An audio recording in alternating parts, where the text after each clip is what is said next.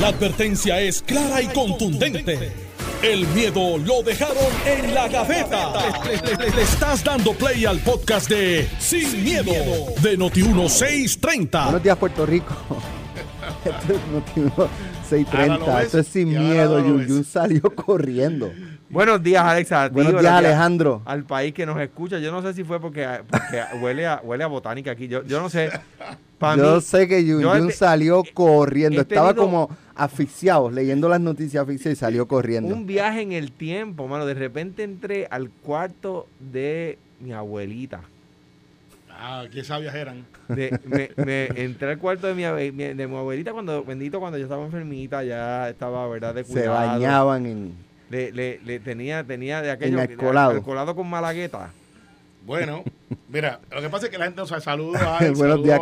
a Alejandro. ¿Qué rayos es eso que tú Es has que a mí- rociado a- aquí todo el a estudio? me Que él llegó rociando así. A mí me ha dado últimamente con hacer infusiones, entonces yo tengo el col normal. Ajá. Y como yo tengo un huerto casero que tengo malagueta, romero, lavanda, este, eh, esto es obviamente albahaca, pues me puse a infusionar alcohol con albahaca está chulísimo, ¿sabes? Entonces me pasó... y- pero di las propiedades, el boticario de Carmelo. No, lo- sí, lo que pasa es que voy a decir que son antiinflamatorios, te relajas y tú vas a decir que yo tuve una reacción adversa. Sí, porque tú estás como Así- que- Yun Yun salió asfixiado No, corriendo. no es milagroso. pero él, él está como que inflamado.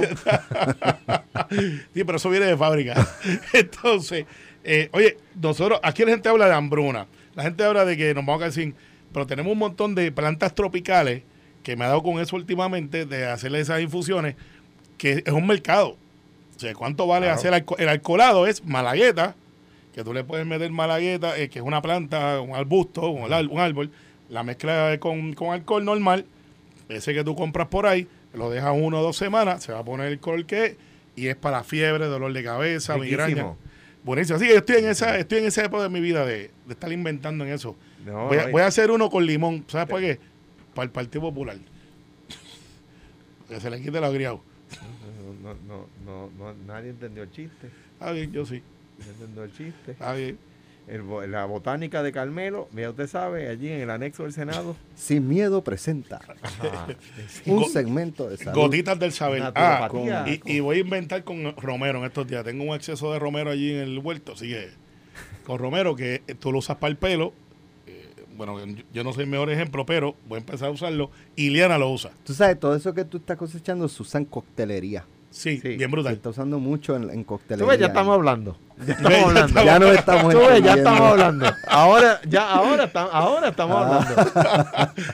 Busquen de Dios. Bueno, Bueno, vamos a los temas. Guillito Rodríguez, el alcalde de Mayagüez, ayer eh, eh, se encontró causa para arresto por malversación de fondos públicos y negligencia en el desempeño de sus funciones.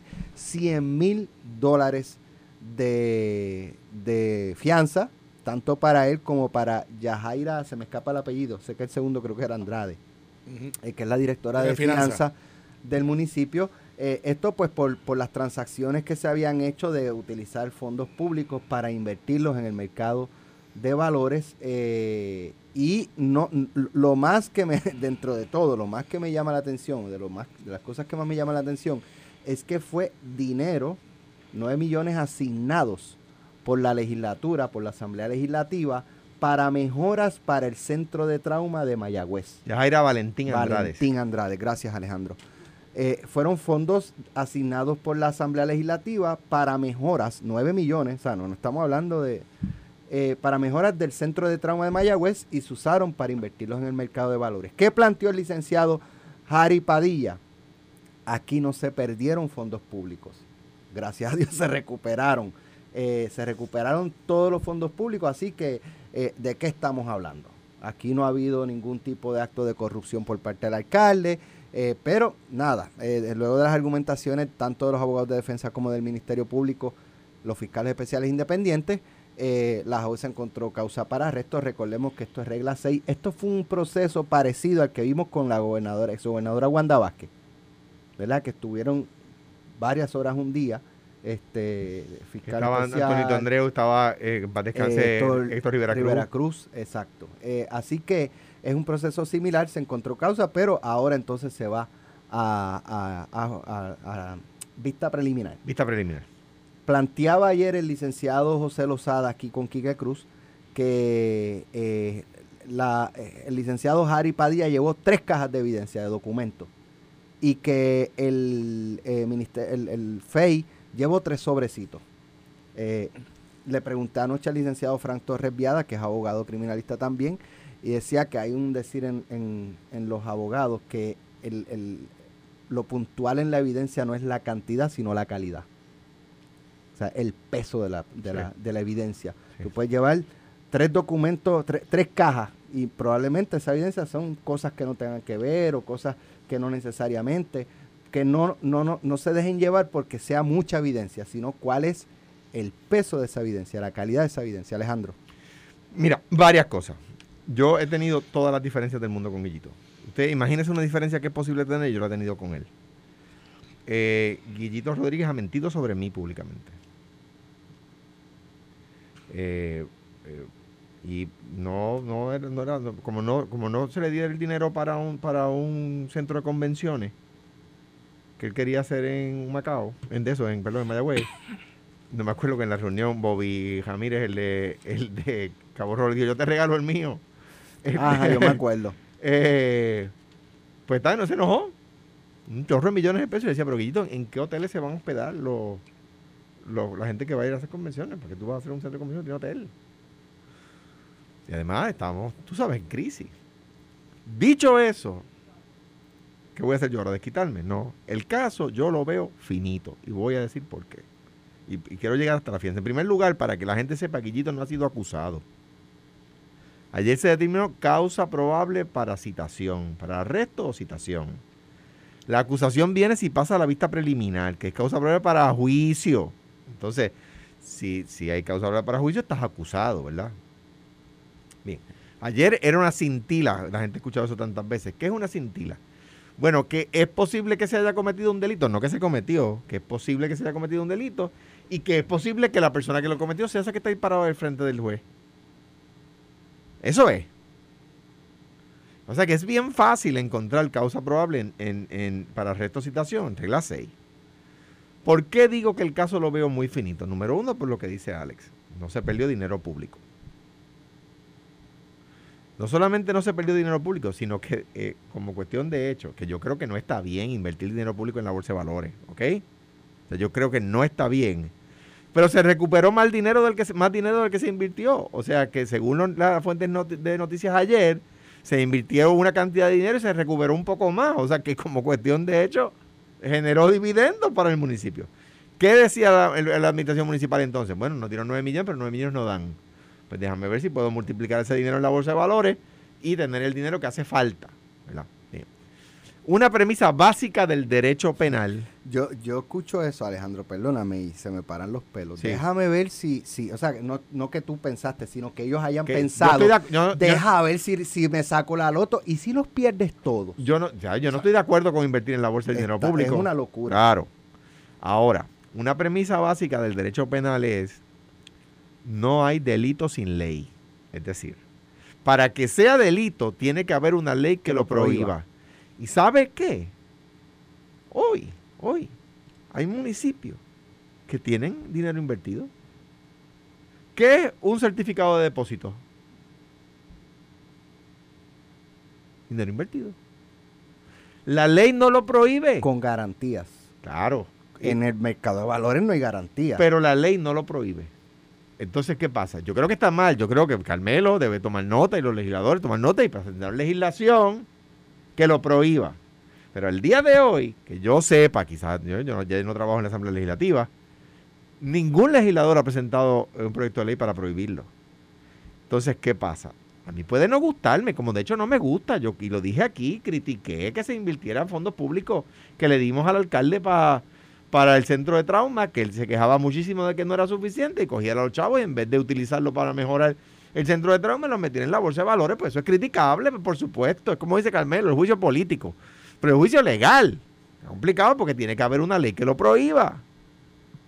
Entonces, yo veo el caso finito, lo que dice Harry Padilla. ¿Qué lleva Harry Padilla allí? 47 informes del Contralor, donde el Contralor le señala lo mismo a 47 alcaldes Y el FEI no los acusa. Entonces, ¿qué está estableciendo Jari Padilla? Ah, persecución selectiva. ¿Por qué no acusaste a los otros 46? Porque este es el de Mayagüez. ¿Qué pasó? Que el FEI no acusó. Esa es la alegación. Yo no estoy diciendo que tenga razón el licenciado Jari Padilla. Yo estoy diciendo que está diciendo, oye, si, otro, si, si hay señalamientos similares a otros alcaldes, ¿por qué el FEI no ha ido contra ellos? Yo no digo que tenga razón, de nuevo, yo creo que es criticable lo que hizo el alcalde contra quien yo he tenido todas las diferencias del mundo. Ahora, cuando pasó en el caso de un senador del PNP y yo era candidato a gobernador, cuando las millas contaban que yo podía hacer fiesta contra el PNP, era injusto decir que había que el caso era bueno y lo dije, el caso es flojo y la historia me dio la razón. Cuando el caso de Aníbal, todo el mundo, oh, que renuncie, que renuncie, que renuncie. ¿Qué dijo el jurado? No.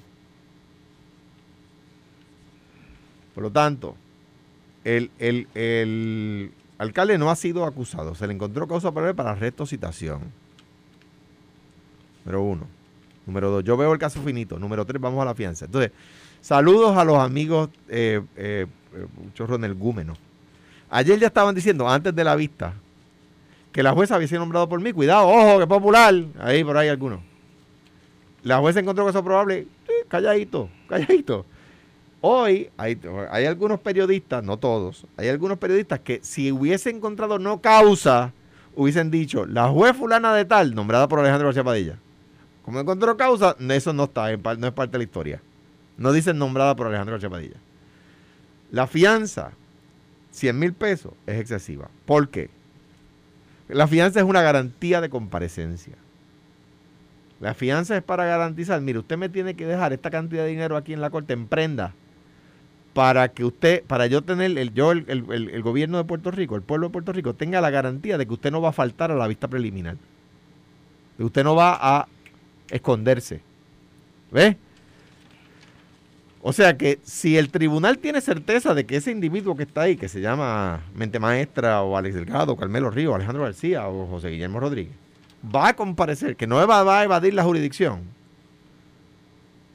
pues le, pone una fianza bajita. Si, tiene alguna, algún pensamiento de que puede evadir la jurisdicción, le dice, déjeme el pasaporte y 100 mil pesos o lo que sea que el tribunal decida, ¿verdad? ¿Alguien tiene duda de que el alcalde de Mayagüez, José Guillermo Rodríguez, va a comparecer a la vista preliminar? Yo creo que no hay duda de que José Guillermo no va a coger un avión y se va a ir para Cuba. Entonces, ponerle 100 mil pesos de, de, fianza me parece excesivo. Entonces, o escuchaba a alguien decir esta mañana en la radio, es que hay que dar una, ¿cómo es? Una, escarmiento. Un mensaje. Un mensaje. El mensaje es la causa probable. El mensaje es la causa probable. La, fianza no es un castigo, la fianza es una garantía de comparecencia. 100 mil pesos, me parece. Yo, yo, yo no tengo duda de que José Guillermo va, de nuevo, una persona que ha sido injusta conmigo. Cada vez que ha podido. Yo no, pero tengo que decir, no puedo ser mezquino yo porque han sido mezquinos conmigo. Tengo que decir, el caso lo veo finito. Guillito mintió sobre usted. Guillito dijo cosas que no eran verdad, sí. ¿Y cómo entonces con ese antecedente le voy a creer que él no hizo nada Porque las cosas que dijo de mí eran cosas de administración pública, o que ha dicho de mí. pero, que mienten lo menos, no mienten lo más, no puede mentir Eso en la corte no puede tomarse en cuenta así. Mira, Alex. Está bien, este, pero, pero hay un pueblo, ¿verdad? Que escucha y ve. Está bien. Entonces, ese pueblo, él le habla y ese pueblo tiene que determinar si le cree o no. Entonces, si él miente en lo menos, si él dijo cosas falsas sabiendo que era falsa sobre usted, ¿cómo creerle a él cuando hace una conferencia de prensa para decir que no pues cometió nada ilegal o irregular. Sí, yo creo que, estuvo mal hecho la, eh, mal hecha la inversión de fondos, que la ley no lo prohíbe, la ley no lo prohíbe. Ahí que tenemos, mira, obviamente vamos a ir por, etapas en un análisis bastante rápido, pero a la misma vez, hace un disclaimer, obviamente yo no he tenido ninguna controversia contra Guillito histórica. Y lo analizo desde el punto de vista de los hechos. Eh, los cargos, violación al artículo 262 del Código Penal sobre incumplimiento del deber los alcaldes tienen el deber y entonces mucha gente se pregunta, ¿y por qué están acusando la de finanzas también? Porque la de finanzas es la que tiene lo que se llama el deber de fiducia, de, verificar, ¿sabes? Es como que quien administra la caja del municipio y parte de las funciones inherentes de la directora de finanzas, quien, by the way, son de los pocos funcionarios públicos que tienen que rendir informes de ética para efectos de los incidivos de, de su de. Yo estoy en desacuerdo con el planteamiento de Alejandro de que no hay una acusación, porque pues se le está procesando dentro del, del, movimiento judicial, proceso, eh, por violaciones, donde hay unos diferentes eh, niveles. Hay uno que tiene un nivel de prueba mucho menor, que es la cintila, donde pues yo ayer dije, mire, a lo mejor... ¿Dónde están ahora? Que dónde están, que, mire, este señor, pues, yo creo que cometió este delito y lo que me exige en esta etapa, ahora mismo, que no es un descubrimiento de prueba, es demostrar que lo pudo hacer y aquí están los hechos. Y eso fue, por eso yo te decía él que hasta por el expediente lo podían someter y decir, mire, ¿es posible que haya cometido este delito? Sí, claro, por, por lo complejo y, y por la persona que es, se dio una vista atípica de casi un día completo. Por lo general estos casos no duran tanto en la vida real, como digo yo. Porque por lo regular los abogados no presentan evidencia. Por eso, exacto. Eh, pues no es un juicio. Eh, pero, pero, para Padilla, licenciado Padilla, lo que está haciendo es un predescubrimiento de prueba. Déjame ver qué tú tienes al lado de allá en esta para yo ir preparándome, aunque pudiera más tarde pedirle descubrimiento, pero él quería saber qué es lo que tenía al otro lado. Eh, déjame ver qué tú tienes ahí. Fíjate que dentro de ese artículo 262 del Código Penal yo me puse a verificar, ok, la omisión, pero esa omisión tiene que ir acompañada de algo más. Y eh, yo me dedicaba antes a asesorar municipios, antes de entrar a esto, y miré el artículo 101. Ese artículo 101, el artículo 1.008, que habla de finanzas, porque esto es algo bien técnico. Y dice que lo que... Código municipal. Del Código Municipal. Lo que plantea Alejandro, oye, y no, aquí eso es una especialidad, no todo el mundo, son pocos abogados los que hacen eso. Eh, mire y dije, espérate, déjame ver, porque la omisión nada más no es suficiente. Y ahí pudiera uno decir, bueno, este, omisión, ¿no? o lo sabía, o podemos políticamente decir, como aquel debate, o lo sabía o es un inepto. la, omisión es el cumplimiento del deber, pero tienes que decir cuál es el deber. Ahora es que vamos, ahí es que yo lo vi. Y en el artículo 1 dice, invertir sus fondos en obligaciones directas de Puerto Rico o garantizadas en principal a intereses del gobierno de Puerto Rico o en obligaciones de cualquier agencia pública o municipio de Puerto Rico o en obligaciones directas del Estados Unidos o obligaciones garantizadas tanto en principal como en intereses del Estado Libre o en obligaciones del Estado Libre asociado eh, o obligaciones, tú sabes lo que quiero decir, de cualquier agencia, obligaciones de instituciones financieras organizaciones autorizadas o realizar negocios bajo las leyes del gobierno de Puerto Rico o de Estados Unidos de América. Pues puede. Estas inversiones estarán regidas por las disposiciones de este código, las leyes federales, las leyes especiales y por cualquier otra reglamentación aplicable. O sea que, o sea que el código municipal autoriza al municipio a invertir. Pero, pero ahí es que está, porque te dice cómo hacerlo. Y ahí es que yo entonces entiendo que ahí está la falla de la omisión. O sea que basado en que ya estaba regulado cómo invertir, hubo una omisión a ese articulado, que es lo que tienen que probar los fiscales ahora. ¿Y, cuál fue la omisión? entonces, por eso, esa es parte de la materia de prueba, la omisión. Porque yo decía, contra omisión, pero tienes que ser un poquito más específico. porque omisión es el cumplimiento del deber. Ah, bueno, que el alcalde no le puso el seguro a la, a la puerta cuando se fue. Pues Entonces, mira el segundo. para que la, Carmelo, sin ánimo de interrumpirte, para que la gente sepa. Omisión es, o sea, de acción o omisión, que hiciste algo ilegal, u omisión es que dejaste de hacer algo que tenías que hacer. Entonces, pues, y ahí vamos, sí, sí. entonces, ¿qué pasa? Violación al artículo 264 de malversación de fondos públicos. Bueno, pues ahí tiene que probar la fiscalía, que es lo que yo creo que ellos tienen ante sí, Mire, esta persona sabía que podía hacer esto o no podía hacerlo y a pesar de que lo sabía, lo hizo y eso no es una buena práctica y pudiera infringir en malversación. Pues Entonces, ¿qué pasa? El argumento de Alejandro. No, no, te estoy planteando cómo, es, cómo es, cómo es. Se da el proceso en el FEI, lleva la regla 6, se desfila prueba, la juez viene y dice causa para el arresto ya para mí, ahí hay una acusación, eh, que hay una posibilidad que lo hizo. Pues digo para mí, una acusación, está ahí. Hay que en el juicio haya una prueba, pero ya no es una persona que tiene una presunción de que no hizo nada. Es una presunción de que hizo algo. No. Por eso lo están encausando. Sí, pero no hay presunción de que hizo algo. Bueno, hay una evidencia, perdón, hay una evidencia. presunción de inocencia. Eh, Pero, por evidencia, pero que hizo algo o no hizo algo que convierte en un delito. Al haber eso, entonces vamos a saltar un poquito de análisis antes de irnos a la pausa para el aspecto político. ¿Cuál es la respuesta de la representante y del Partido Popular? Que, es que ayer tuvimos la discrepancia Alejandro y yo de tolerancia versus no tolerancia, vara más alta versus lo que es la realidad política del juicio político versus lo que es el juicio de la presunción normal y el pedido del gobernador de renuncia versus el- la, la ofensiva de, o defensiva en este caso de José Luis Dalmau como presidente del Partido Popular diciendo nosotros no le vamos a pedir la renuncia. No en este Eh, momento. en bueno, pero, pero En esta eso- etapa. pues- pues no la voy a pedir. Entonces, ¿qué pasa con eso? Eso entonces es un contraste, que es lo que yo trataba de decir ayer. Sí, pero- Es un contraste. Claro, Entonces, lo está haciendo porque es popular. usted puede estar en acuerdo o en desacuerdo, pero es un contraste. Vara más alta ahora mismo, el Partido No Progresista, el equivalente a una acusación o convicción, obviamente, pero hay acusaciones también, eh, se le solicita o convicción, tú dijiste. Eh, O, convi- sí, o convicción. es- Equivalente a una acusación o no, convicción. no, no, no, no. Que ya sea una acusación Ajá. o una convicción es equivalente a la solicitud de renuncia dentro del Partido No Progresista. Pero- pero- Eh, pero eso es lo que nosotros hemos planteado.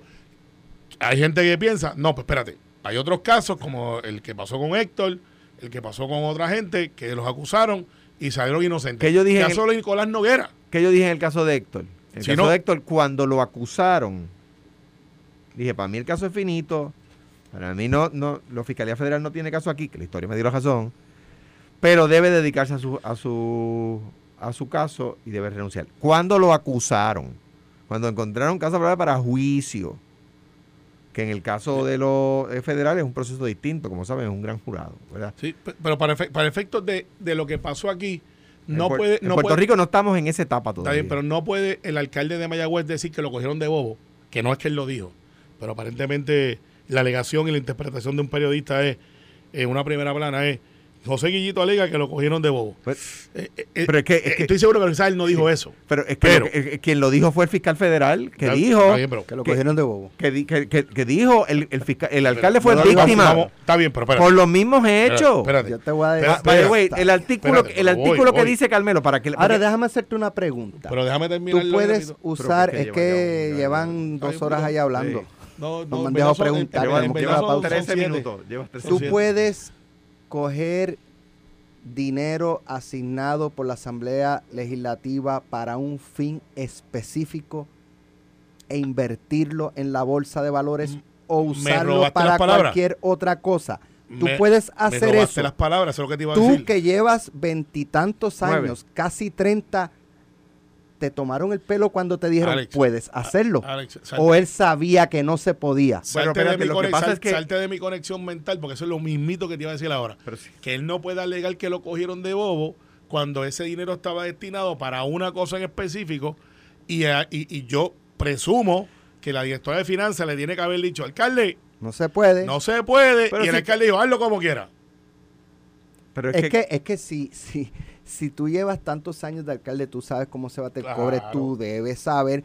O debes Alejandro, saber. si me dicen a mí que de- después de veintitantos años tú no sabías que no podías, Pues está bien. Yo, yo, ese es el argumento. Yo- el argumento es que Carmelo acaba de leer el código municipal donde dice que los fondos que se le dan al municipio los puede invertir. No, no es que a mí me guste. no, no, no, no, no es que se le dan al municipio, es que se le dan para una, ata- eh, una Un fin un, pa- un fin con no- específico. con nombre y apellido. Con nombre y Pues apellido. el, el tema es, para Centro de trauma. el tema es, yo, yo creo que el alcalde actuó mal. Y lo he dicho mil veces. Pero la ley no lo prohíbe. Pues si la ley no lo prohíbe. Pero porque- te dice cómo entonces- hacerlo. Pero la, la- la ley dice que tiene que hacerlo de acuerdo a las leyes locales y federales. Por lo tanto, cuidado con los que dicen que el fiscal federal no acusó porque no era jurisdicción federal. Sí lo es. Las inversiones siempre son jurisdicción federal del federal, del, del el, el, es el FEC, este, el SEC, el Security Exchange Commission. Siempre son de jurisdicción federal las inversiones. Entonces, habiendo jurisdicción federal por los mismos hechos, el fiscal federal dice lo que di- sí dice fue víctima. El periódico un poco de manera un poquito inflamatoria dice lo cogieron de bobo. Eh, ignorar, poner como colateral el Palacio de los Deportes de Mayagüez. Yo creo que está mal. Ahora, la, ley, O sea, la ley- ahora, la ley dice... la- También lo permite la ley. No, pero la ley- si la ley no lo prohíbe, fíjate que la ley no lo tiene que autorizar. Para que sea delito, la ley lo tiene que prohibir. Déjenme darle un ejemplo real. Hace muchas décadas, muchas décadas, antes de yo nacer, incluso antes de Carmelo nacer, que eso sí hace mucho. No, yo soy menos que tú. Sí, pero te ves más viejo. Pues, pues, An- eh, eh, ¿Quién tiene más canas? Antes de yo Tenemos nacer, pausa. hubo una ley electoral que se aprobó que no decía rifle, decía escopeta. Estoy hablando literal. Se le coge un rifle ilegal a una persona. Lo van a procesar y el caso se cae porque la ley no dice rifle. Por lo tanto, si no tienes un rifle, si la ley no dice que es ilegal tener un rifle y tú tienes un rifle, no te pueden aplicar la ley porque dice escopeta. Es que- Así tiene que ser. Eso es un caso real. Sí, sí, Así pero- Pero tiene que ser. Arma, arma sí. Arma de fuego. Ajá. Pues sí, sí, Sí, si lo dice, el, el rifle es un arma de sí, fuego. pero la ley tiene que decir eso. Si Sí. la ley dice, es ilegal tener un revólver, pistola, escopeta, ametralladora, eh, bazooka, tanque, pero no dice rifle, sino si lista y excluye algo la- para que la gente lo entienda. Sí, Ti- tiene que dejarlo genérico. exacto. No ley- puede, no puede entrar en no- detalles. No, es que exacto, no es que la ley te autorice. Para que sea delito, la ley lo tiene que prohibir. Mira. Alex, artículo 2.096, protección de activos. Ahí es que está la falta, porque, y, y esto vende crédito a un abogado municipalista que, que me escribió y me dice, sí, Carmelo, lo que pasa es que lo que ustedes plantean va amarrado del artículo 2.6 que dice protección de activos, que ahí está la falla de la negligencia en ambos funcionarios, te estoy dando textualmente, donde puedes invertir, pero no se ponga en riesgo los fondos, mercados especulativos que son de alto riesgo. Ahora Ahí es que entiendo lo el- que decía el presidente Codepolar y el Torres a, a Ferdinand aquí en Noti1 el martes cuando lo de la masacre de que él decía, usted puede dejar un arma de fuego donde usted le dé la gana. Usted la puede dejar en el carro eh, sin, sin, sin una debida, eh, ¿cómo se dice? este Cuando Sí. tú guardas algo de forma segura. Sí. Este, Precaución. de- precaución este y pasa, ¿sabes? No, no pueden hacerle nada. Me gustaría el análisis de ustedes que conocen un poco mejor que yo la ley de armas. Y entonces vamos a hablar también de esta amenaza, una carta que salió ayer de la Policía de Puerto Rico, donde hay una amenaza de, eh, una supuesta amenaza, ¿verdad? De unas personas del bajo mundo que dicen que van a matar dos policías al azar, porque les mataron uno de ellos. Regresamos en breve. Estás escuchando el podcast de Sin, miedo, de Noti1630. Tú no ves tanto ataque a la, a la ley de armas. Total, yo espero que se haya escuchado lo que dije anteriormente, más o menos. Pero no es Yo- importante. No, estábamos hablando de ti, fíjate. Este, pero te iba a decir, y a la pregunta que hacías al aire, si es o no legal que tú vengas con tu portación, porque recuerda que hay dos clases, está la portación y la posesión, que ahora en la nueva ley se juntó, o sea, no, digo decir, se juntó y se convirtió en una, por eso que está haciendo el, el background. Yo llego al Choliseo, voy para el concierto, mire, usted no puede entrar al MAU, tú regresas a tu vehículo, la pones ahí, que es tu propiedad, la pones y la cierras, tu vehículo, se roban el arma de fuego. Adivina qué hace la policía. Va y dice, ok, eh, usted supone que no haya dejado esa arma de fuego en el vehículo, supone que usted tenga un permiso para portarlo en todo tiempo, se la acaban de robar, le voy a revocar la licencia, eh, porque usted está en violación de lo que era la licencia de portarla en todo momento. Ariel piensa que no, pero lo que está pasando en la policía y lo que está tratando de proceso es ese. Pero una cosa es quitarle la licencia y la otra es procesar criminalmente. Sí, no, sí. Ah, Son dos cosas espérate. distintas. Espérate, Sí. lo que pasa es que tú violaste la condición de tu licencia. Por lo tanto, la licencia no es un derecho, aunque tú tienes derecho a la segunda enmienda, es algo que el Estado regula. Eh, por eso es que es una licencia. Tú no tienes derecho a, a guiar el carro. Tú tienes licencia para guiar carro. Es un privilegio. Es un pri- privilegio. Yo en el caso de la ley de armas, el Es problema un es, derecho. es un derecho por la segunda enmienda. regulada por, por, el, por el gobierno para efectos de. Y aprobado por legislación. ¿Qué pasa? Dije que es un privilegio la licencia de conducir. Exacto. ¿Tú te necesitas una caja fuerte para tener armas de fuego en tu casa? La contestación es que no. Tú debes tener en un lugar. Pero hay, hay, hay eh, gente de la policía que lo exige. Sí, pero entonces, ¿cuál es la solución? Las armas de fuego tienen lo que se llama un candado. eh, pues, pues, tú pues, supones que si, lo vas a tener un candado. Un candado especial que impide que la, la- Que tú la- dispares. que la, pi- la pistola se accione. En Puerto Rico, si tú estás ahí, Alex, mucha gente duerme con pistolas al lado de su cama, este, cuando están en áreas rurales o lo que sea. Tienen una escopeta. En en Puerto Rico hay muchas escopetas. Mucha gente no, no, no piensa eso. Pero que es una mejor arma para defensa de tu hogar que lo que es una pistola. Porque para tú disparar, Alex, con una pistola o un revólver, eso no es tan fácil como en las películas. Eso patea, está el estrés. Una, una escopeta, tú disparas al área y dependiendo la clase de munición que tú tengas, eh, tienes un range de 5 o más. 6 pies, mucho es, más. Es difícil fallar. Es bien difícil fallar. A último que te quiero decir, la ley cambió para efectos también, eh, porque se supone que cuando vayas a- al choliseo hay un sitio donde tú puedas descargar entonces el arma y de, y se- depositarla. Por lo general puede ser un cuartel, nadie hace eso. Eh, este, nadie, yo no he visto a nadie que diga, ah, mira, voy para el cuartel a entregar el arma para ir al concierto, eso no pasa. Y hay un área que en edificios públicos donde tú puedes descargar el arma y pasarla. Tú puedes, tú puedes viajar desde Puerto Rico a Florida con el Bueno. arma de fuego. Pero no. Tienes que notificarlo a la aerolínea. y mandarla en la barriga del avión. En no la barriga del avión. Descargada y la cosa. que es una falacia. Mucha gente dice, ah, yo no puedo llevármela. Sí, se la puedes llevar y puedes traerla allá para acá también. Y tiene un taxito con el chinita. Yo nunca lo he hecho, pero. Mira. eh, eh, al final, mi, mi, análisis final. La ley de armas de Puerto Rico no es perfecta, pero es una buena ley. Tiene varias cosas que cambiaron que van amarradas de otra cosa, que es una legislación de Nelson, de Tommy y mía, que nosotros cambiamos la doctrina del castillo. La doctrina del castillo es que antes, tú sabes que te decían en la escuela de derecho, si usted le dispara a una persona que va de espalda, que está brincando fuera de su propiedad, adivina quién procesaban. Al que disparó, que estaba en su casa defendiendo su. Porque entonces la interpretación era que ya no, ya no representaba un peligro. Y alguna gente en el campo decía, mira, si lo coges fuera, lo echas para dentro de tu casa y bla, bla. No funcionaba así.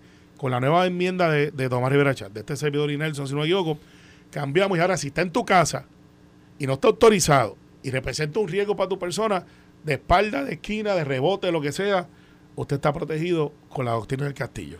Yo, yo no tengo problema con eso. Yo creo que, digo, tradicionalmente, lo- lo- el- eh, los conservadores que son, el PNP hace leyes de armas un poco más liberales que el Partido Popular. Y así ha sido. Sí, eso es verdad. Por ejemplo, eh, cuando aquellos, eh, la época de más sangrienta, y cuidado que estamos volviendo a eso, y veo que la reacción del gobernador es la misma que tenía Fortuño. A los federales que me ayuden.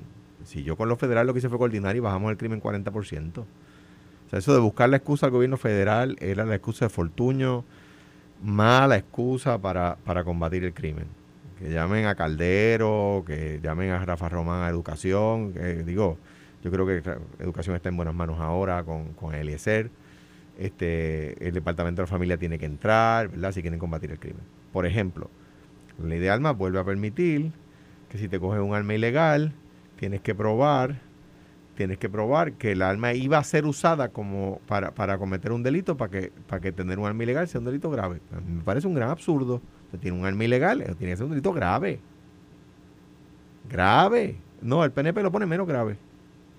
Entonces viene un, viene eh, eh, Alex decía que hubo hay unos maleantes por ahí amenazando de matar policías. Ahorita cogen a un maleante con una ametralladora en su carro, que es ilegal tener ametralladoras en Puerto Rico. Cogen un maleante con una ametralladora, es menos grave, gracias a la ley del PNP. Es un menos grave, no va ni preso. Eh, gracias a cortesía de la ley de arma del PNP. Entonces el policía se tiene que fajar con un tipo que tiene una ametralladora en su carro, pero como no la usó, es menos grave. Y el riesgo que enfrentó el policía Bueno, con una 9 milímetros a- al, al- parar ese carro. Pero espérate, Alejandro, para, Ah. para, para no, no va a antagonizar. Una ametralladora que sea semi, No, no, no. no, pues si es, si es automática es un delito porque está alterada y no la puedo usar punto. Eh, Pero tener un arma ilegal como esa en Puerto Rico, de acuerdo a la ley de armas del PNP, es menos grave, no va preso. La ley de armas que yo dejé, que ayudó a combatir el crimen. ¿Por qué eso ayudó a combatir el crimen? Porque coges al gatillero y no le puedes probar el asesinato, pero le pruebas el arma ilegal y ya va preso. Lo sacaste a la calle. ¿Ves? Eso fue, pues, gracias a eso, eso fue, digo, una, no fue solo eso, pero eso es parte de lo que se hizo para bajar el crimen en aquella, aquella- aquellos años terribles de mil asesinatos al año. Entonces, ¿qué pasa? Eh, eh, eh, me parece que yo no estoy de acuerdo con, ¿verdad? Con, con que dejar un arma descuidada sin, sin las precauciones debidas en un carro donde, de- donde la pueden robar. Eh, ¿Por qué? Y Digo, y, y para ser verdad, y quiero aclarar, no es que él estaba eh, incitando a eso. incitando, ni No. que sino le estaba explicando el alcance de lo que es legal y lo que no es legal. Pues yo pienso, cuál, ¿por Y- Ariel es bien liberal. Estaba Ariel Loco de Pola. Eh, Él es, no, bien eh, conservador. Él quiere pero- pero- liberalizar la ley de armas. Es que al liberalizar la ley de armas, él es Él es bien extrema, conservador. extrema, extrema derecha en lo que sería equivalente políticamente a un Republican Tea Party. Exacto. Pues en cuanto al tema de armas, cuanto ¿verdad? al Yo tema no sé de los armas. demás issues, no lo conozco en cuanto, que- en cuanto a los demás issues. Creo que pero, la- no, pero quizás también es buena persona. Entonces, No, este, no, es- también lo es, chico. ¿no? este, tú eres popular a, y a eres pesar buena de ser gente. republicano. Que tú eres popular, yo he Este, dicho a la gente este, que tú eres bien buena gente. Eso, es una, eso ya es una redundancia. Mira, el, el, el, La humildad no es una opción. ¿ah? el tema, el tema es el siguiente. ¿Por qué digo lo, lo, lo que he dicho? Porque eh, eh, rápido que sube el crimen, hay que, en Puerto Rico es, vamos a ver qué hacemos con la ley de armas. Mire, el 90% de los asesinatos y de los crímenes que se cometen con armas de fuego en Puerto Rico, el 90%, 9 de 10, no se comete con armas legales, se comete con armas ilegales. Eso es verdad. Por lo tanto, es una, es una, es una tontería. Cuando sube el crimen, tratar de meterle mano al que tiene el arma legal. En la ley de armas, lo que hay que hacer más fuerte es cuando el arma es ilegal. No es ir allí donde don Víctor González y comprarse un arma legalmente. No digo el nombre de la almería para que... Este, No, no deja a Tuto Raymond- fuera, Tuto Bermúdez, que, que, que ha ganado este, muchas medallas como escopetero. eh, es, un- es una, ¿verdad? Un, un competidor no, así le dicen, así le dicen escopetero. un- un- un- ¿verdad? un competidor extraordinario. Pues yo voy allí donde Don Víctor y compro un arma legalmente. Pues el 90% de la probabilidad es que esas armas no se van a cometer, las que venden legalmente para, para cometer una, un delito. ¿Por qué? Porque los criminales utilizan, nadie va con un arma registrada a su nombre a, hacer una fechoría.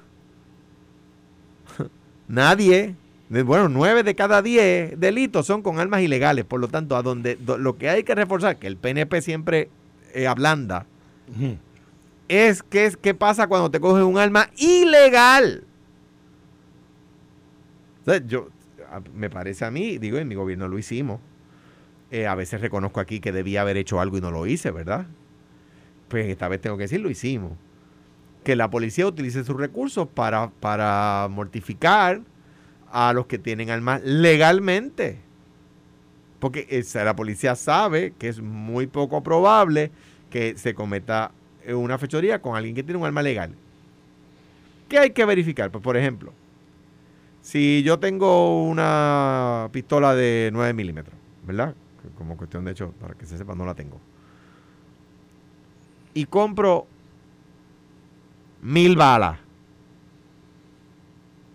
Entonces dice que prende una bandera ahí. Eso se supone, cuando tú compras municiones, el, la armería lo registra. Y eso va al registro federal y todo eso. Carmelo compró mil balas. Pues eso tiene que ser una bandera, porque bueno, yo qué tipo, se está preparando para, para, para la- una invasión. Ahora o- tú puedes o- o- comprar o tirador. hasta, hasta 19.999 ba- balas de, ahí de... Entonces, pues si eso pasa, Si te investigan o te prohíben si son más de 20.000. pues si eso pasa, ¿Quién rayos quiere. compra? Pero que viene este Walking Digo, Dead. ¿cuántas balas tú tiras en un sábado Te que voy- vayas al, no, al, te voy a al- decir, eso al que, polígono? a- eso que tú dices pasa más de lo que tú crees. Ok, pero la ¿sabes quién lo hace? ¿cuántas Los balas tú usas Pero Ay, una, una No, a la semana, digamos? Hay gente que no tiene en su casa una alacena con comida enlatada por si viene un, una, una, ¿verdad? un terremoto, Dios nos proteja. Pero tienen 20 mil balas. Por Sí, si sí las tienen. Mira, por ejemplo, que o- van a tener que comer te voy a decir quién- pólvora. Pero, pero- te voy a decir ¿sabes? este, el instructor- tortillitas de plomo. No, no, el, instructor Padilla, que hay una modalidad que se llama IPSI, que es la que tú ves eh, en los videos mucho aquí, que es, que es como de defensa, de pistola. Esa gente te puede tirar alrededor de 1500 balas a la semana. Eh, hay, hay gente que sí. Entonces, muchos de ellos lo que hacen es, no todos, hacen una maquinita de balas. Que es que los casquillos, que ya Los rehusan, no tienen la misma efectividad, no tienen, no, matan como quieran. Y tienen una licencia para ellos poder hacer balas. Co- compran la pólvora, compran los plomos. Y es una licencia especial. Compran el plomo y hacen con una maquinita era rústica.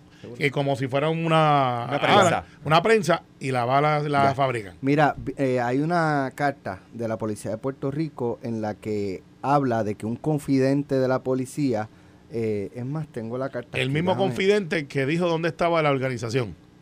Estamos hablando de Punta Salina. Exacto, lo que Sí. estamos hablando de, de el, el- ¿verdad? la intervención policíaca el pasado fin de semana que culminó con la muerte de dos personas, uno de ellos un menor. Pues este, este individuo, que no tengo el nombre, estoy buscando el documento ahora. eh, A ver si le dicen pito Aquí o lo algo tengo, así. aquí lo tengo. Ok, voy a leerla. Dice la, en la carta de la policía, dice, para su conocimiento informa un confidente que en horas de la noche del 31 de mayo, eso fue el martes por la noche, eh, del 2022 se realizó una reunión de los líderes del Callejón Corea del sector Monacillo en Río Piedras, donde se encontraba Rafael García Beltrán, conocido por Pito, quien es hermano del occiso Obed García Beltrán, quien murió en un enfrentamiento con agentes del orden público del negociado de la Policía de Puerto Rico. Este manifestó, o sea, Pito manifestó que luego de enterrar a su hermano, saldrá a matar dos policías. Porque Ando. la policía le mató uno, pero él va a matar dos. Le, agradece- le agradeceré se toma acción y prevención respecto a este asunto eh, y la carta está firmada por el teniente segundo Agustín Crespo Colón. Bueno, pues damas y caballeros, esto, eh, Pito se buscó senda, sendo Ichu, porque... Digo, pues, es una alegación de un sí, confidente. sí, pero es el mismo confidente que le dijo, mire, se están reuniendo en, en el balneario de Punta Salina, allí ese grupo, eh, que no era un club de carro, y pues para aparentemente no era un club de carro, y que aparentemente pues la información que dio ese confidente era, era buena, y ese mismo confidente lo que se va a entender es que parecería que es alguien que está allí, o tiene acceso a los que están allí, pero dice, mire, esto va a pasar. Pues eso es una inteligencia. Ya hay tres residencias donde este señor puede ser que esté. Si trata de salir de Puerto Rico, pues también va a estar. Todavía no se ha acusado de nada, pero ahora mismo lo van a llamar para interrogación y le van a decir, oye, Pito, ven acá, siéntate ahí. ¿Qué es lo que tú dijiste que iba a hacer? Y Pito posiblemente diga, yo no dije nada. Eh, pero ya está en el watch. Eh, y está- él sabe que está. está en el que gua- y- y sabe que Y si que si matan dos Va a policías. decir, eh, flaco, ve acá, ¿dónde tú estabas? O con quién tú andabas, o con quién tú te relacionaste. Y posiblemente la fuente diga, mira, va ahora para tal lado. Eh, y, y ese es el proceso de inteligencia. Ahora, nuestros agentes de la policía están expuestos todo el tiempo. Ellos no tienen el elemento sorpresa. Ellos están uniformados, ya son como quien dice una tarjeta para alguien que quisiera hacerle daño a un policía. Ah, voy a buscar a un policía. Pues míralo ahí. Sobre todo los que andan en motora, que son muchos.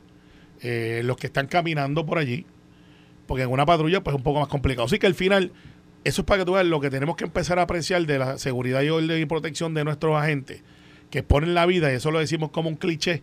Pues imagínese usted que ahora además del estrés que usted tiene de que voy a salir a combatir el crimen, ahora hay un loco por ahí diciendo que voy a coger a dos. ¿Y a quién puede ser esos dos?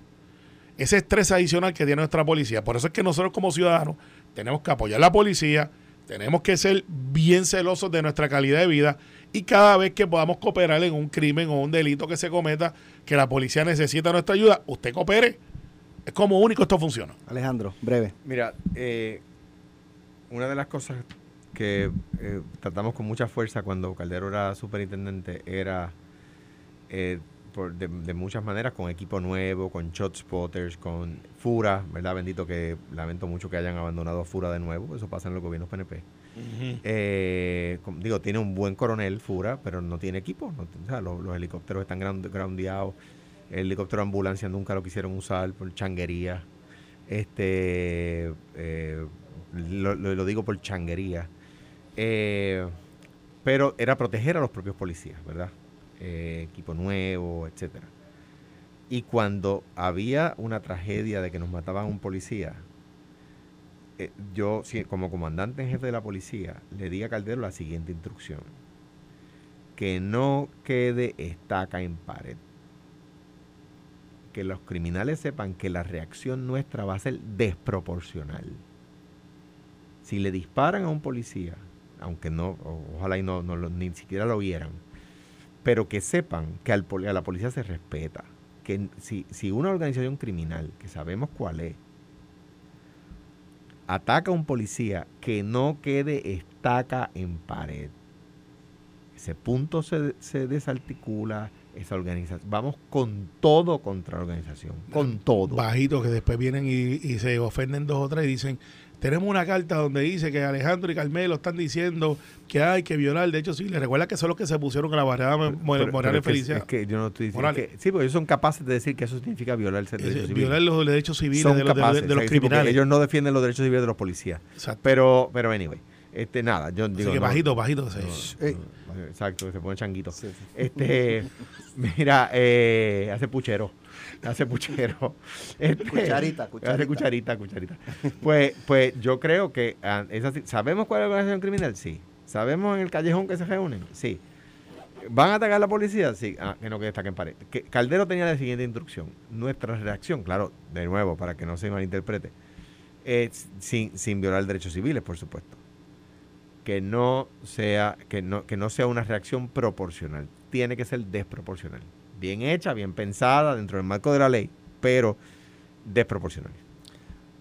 Mañana regresamos, ya está por ahí eh, Ferdinand Pérez. Carmelo, llévate ese potecito, por No, favor. me la voy a llevar, no la voy a dejar aquí. Malagueta. Mañana vengo con mi infusión de romero. Carmelo Mañana. y su botánica. Mañana. Esa es buena. Infusión de romero. Esto fue, el podcast de Sin, miedo, de Noti1630. Dale play a tu podcast favorito a través de Apple Podcasts, Spotify, Google Podcasts, Stitcher y notiuno.com.